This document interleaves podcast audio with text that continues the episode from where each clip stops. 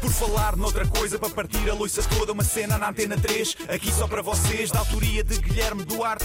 Penso logo existe, já dizia Descartes. Isto é um genérico em rap, mas vai ficar bem estranho. Não tenho mais rimas e vai acabar em feito. Olá, hoje venho falar de uma coisa muito estranha e preocupante que vi ontem na minha praceta. Vi duas crianças, com uns 12 anos mais ou menos, a brincar na rua. Mas o que é que vem a ser isto? Quem são os pais destas crianças? É preciso chamar já a CPCJ a brincar na rua. Estavam a jogar à bola e a andar de bicicleta. Na rua. Ao sol. Estamos em 1990 ou quê? Há pais que parece que não apreciam o progresso e acham que faz sentido sujeitarem os filhos à selvageria com que eles cresceram. Com smartphones, tablets, consolas e computadores, esta criançada está na rua a jogar à bola.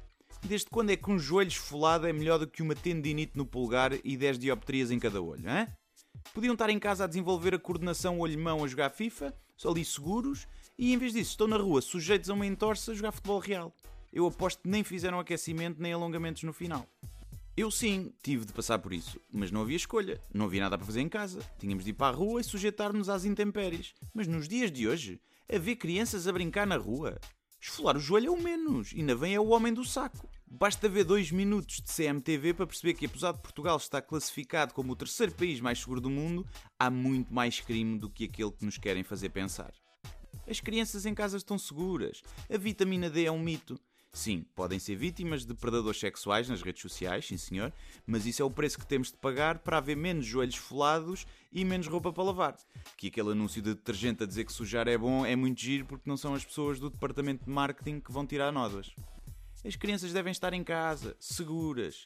E sim, vão publicar coisas no Twitter que se vão arrepender daqui a uns anos, mas faz parte das dores de crescimento. Eu mal vi esta situação, tirei logo fotos e publiquei nas redes sociais, caso contrário, as pessoas nem sequer iriam acreditar que a esta altura do campeonato ainda temos as crianças a passar por isto. Somos algum país terceiro mundo ou quê? Só faltava estarem com um pau e um pneu a brincar ou assim. Eu nem quero imaginar se isto são crianças de 12 anos que ainda não têm smartphone. Não ter smartphone com 12 anos é pior do que ser badocha. Vão sofrer bullying na escola. Nos intervalos vai fazer o quê? Jogar basquete sozinho, em vez de ficar num canto com os amigos, todos em silêncio, agarrados ao ecrã? É ridículo. Tanta preocupação com os cães abandonados, tantas associações de defesa dos animais e não há ninguém a falar disto. Pior! A meio fizeram uma pausa para comer, e eu até me custa dizer isto, para comer um bulical. Há pessoas que não deviam ser pais, aquilo é só glúten e só açúcar. Adeus e até para a semana. Por falar noutra coisa, para partir a loiça toda, uma cena na antena 3, aqui só para vocês, da autoria de Guilherme Duarte. Penso logo existe, já dizia Descartes. Isto é um genérico em rap, mas vai ficar bem estranho. Não tenho mais rimas e vai acabar em feito.